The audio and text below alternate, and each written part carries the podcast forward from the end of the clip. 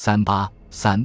英国基于西藏及中英交涉。一九一二年七月，川都尹昌衡亲率川军前队二千五百人从成都出发。八月，川军兵分两路，南路由朱森林率领，收复河口、理塘；北路由刘瑞林率领，借察木多、巴塘之围。与此同时，云南都督蔡锷派遣的一支军队，在殷承彦的率领下，也收复了盐井等地。到八月底，川边失陷之地已基本收复，形势趋于稳定。川滇军队节节胜利的消息，使西藏分裂主义势力的后台老板英国终于忍耐不住了。他放弃了所谓不干涉政策，开始走上前台，赤裸裸地干涉中国内政。还在川滇两省的进兵尚在准备中时，六月二十三日，英驻华公使朱尔典与袁世凯会谈。就中国迫切需要的借款问题，提醒袁注意：如果川军的进兵超出一定范围，英国政府就不会对中国提供任何进一步的援助。进而声称西藏问题总以日后和商议为归结，倘现实用武力或与有目之办法，必有惧碍。此后，朱尔典在与袁世凯的几次会谈中，又重提中国不得派兵入藏，不得改西藏为行省。否则，所有责任为中国事问。在这些威胁一时未见效，而藏军在川滇军兵锋之下不断败退的情况下，八月十七日，英国方面正式向中国提交照会，声明五点：一、英政府不允中国干涉西藏内政；二、反对华官在藏善夺行政权，并不承认中国是西藏与内地各省平等；三。英国不予允准在西藏境内存留无限华兵。四、以上各节先行立约，英方将承认之意施于民国。五、暂时中藏经过印度之交通，应视为断绝。英国的照会完全无视国际法准则，是对一个主权国家内政明目张胆的干涉。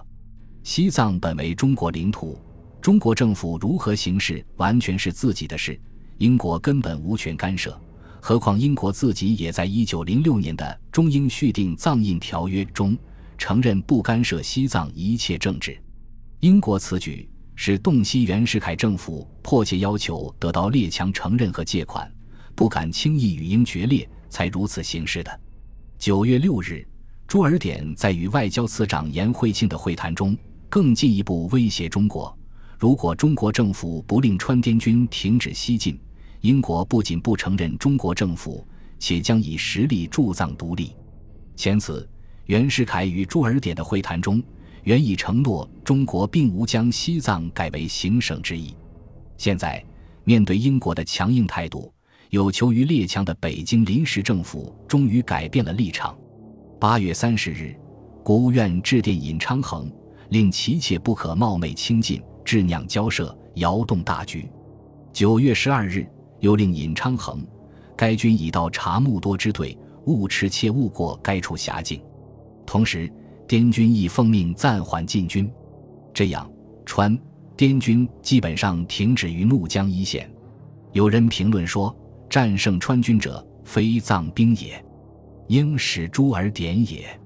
武力解决的方法既行不通，北京临时政府只好退而求其次，改剿为辅，即以怀柔之手段。牢笼藏人，即通过和西藏地方当权人物的直接交涉，求得西藏问题的和平解决。一九一二年九月，内阁总理赵秉钧在参院秘密会议上说明，北京政府今后的对藏方针是：不施行新制，西依旧法，承认达赖之归藏及复其封号，保护英人在藏之生命财产。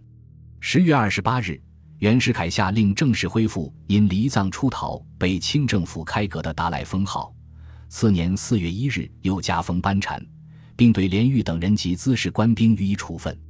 蒙藏事务局着手拟定西藏待遇条例，内容大致同于蒙古待遇条例。北京政府任命的护理驻藏办事长官陆兴奇和劝慰员杨芬也先后到达印度，准备入藏与达赖交涉。一九一二年十二月，袁世凯致电达赖，表示已令有关方面停战，并希望达赖一转斥属下停战，所有自始以来汉番区职级善后一切事宜，另派专员商办。在北京临时政府的努力下，西藏地方当局一度有过和解的表示。一九一二年底，达赖先后通过中影及袁世凯任命的新疆都督袁大化向北京政府提出五项条件，同时还写信给蒙藏事务局总裁贡桑诺尔布，表示愿意妥商西藏事务。北京政府和达赖的接触之所以未能最终导致和平解决西藏问题，除了达赖本人左右摇摆、犹豫不决外，更主要的在于英国的干涉和阻挠。自八月十七日英国递交照会后，英印当局立即切断了中藏间经印度的交通，这是当时进藏的主要通道。杨芬、陆星奇等人滞留印度，不能前进。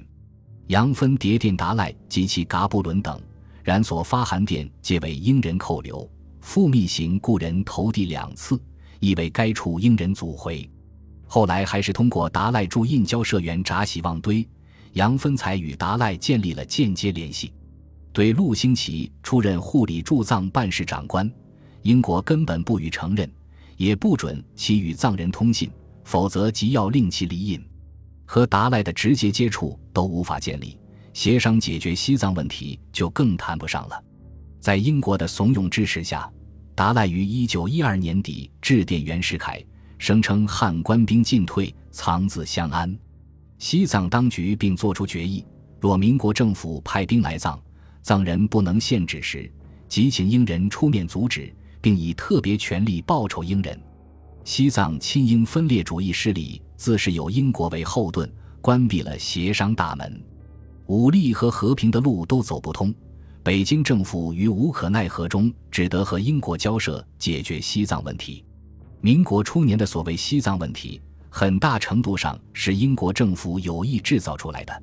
而自问题发生后，英国政府的中心政策是要由中英双方的交涉规定西藏今后的政治地位，其目的是，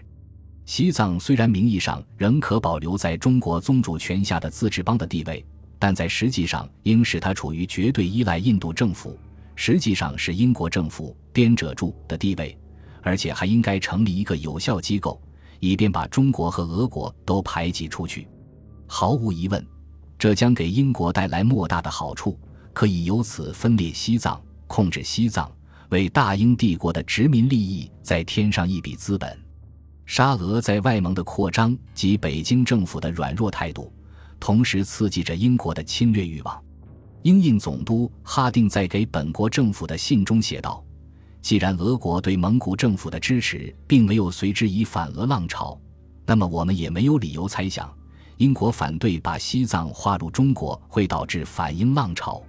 一九一二年八月十七日，英国的召会，一方面是为了阻止川滇军队的进军，更重要的是提出了中英就西藏问题改定新约的要求。只有这样，才能使英国的侵略合法化。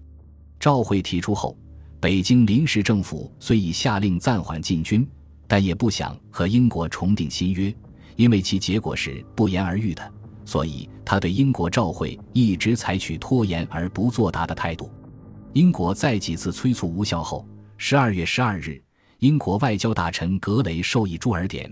如果不承认民国政府尚未构成对中国的足够威胁，则可通知中国。除非他按照英国条件在三个月内进行谈判，否则英政府将视一九零六年中英条约为无效，并将自由地与西藏直接谈判。英国政府还准备给西藏以实际支持，建立和维护西藏的独立。两天后，朱尔典在与外交次长严惠庆的会谈中，两次要求中国作出正式答复。他还进一步暗示说。这些条款是在中国与西藏尚有部分主权的基础上提出的，远远超过中国现实所能期望获得的最大权利。换句话说，就是中国可以得到的英国方面的让步不会超出条款以外的范围。这些话中公开和暗含的意义都不难理解，北京政府当然不会不明白。一九一二年十二月二十三日。中国政府对英国照会逐条作出正式答复声明：一、中国对西藏拥有全权，为现实无意改西藏为行省，但亦不许其他一切外国干涉西藏之领土权及内政；二中国与西藏为履行条约，维持治安，必须驻有军队，但非无限制。三，中英已两次订立关于西藏之条约，今无改定新约之必要。四，中国政府并无有意阻断印藏交通之事，以后更当加以保护。五，承认中华民国不能与西藏问题并为一谈，深望英国先各国而承认。这个答复在不改西藏为行省。不驻扎无限制军队等问题上满足了英国的要求，但答复仍然拒定新约，又使英国十分不满意。因为拒定新约，实际上就是认为旧约有效，从而也就确认英国无权干涉西藏内政。英国政府在对中国答复的答复中，无理认为中国答复无法讨论，英国政府只能以上年八月十七日所被劫掠为根据，会商允洽之法。驻尔典公然威胁外交总长陆征祥，不定约恐办不到。此时正值善后大借款前夕，为了不得罪英国人，北京政府终于一九一三年三月二十七日通知朱尔典称，中国准备按照八月十七日照会中所列条件与英国会商。经过一年多的抵制、拖延、犹豫，北京政府最终还是只有屈服于英国的压力。本集播放完毕，感谢您的收听，喜欢请订阅加关注，主页有更多精彩内容。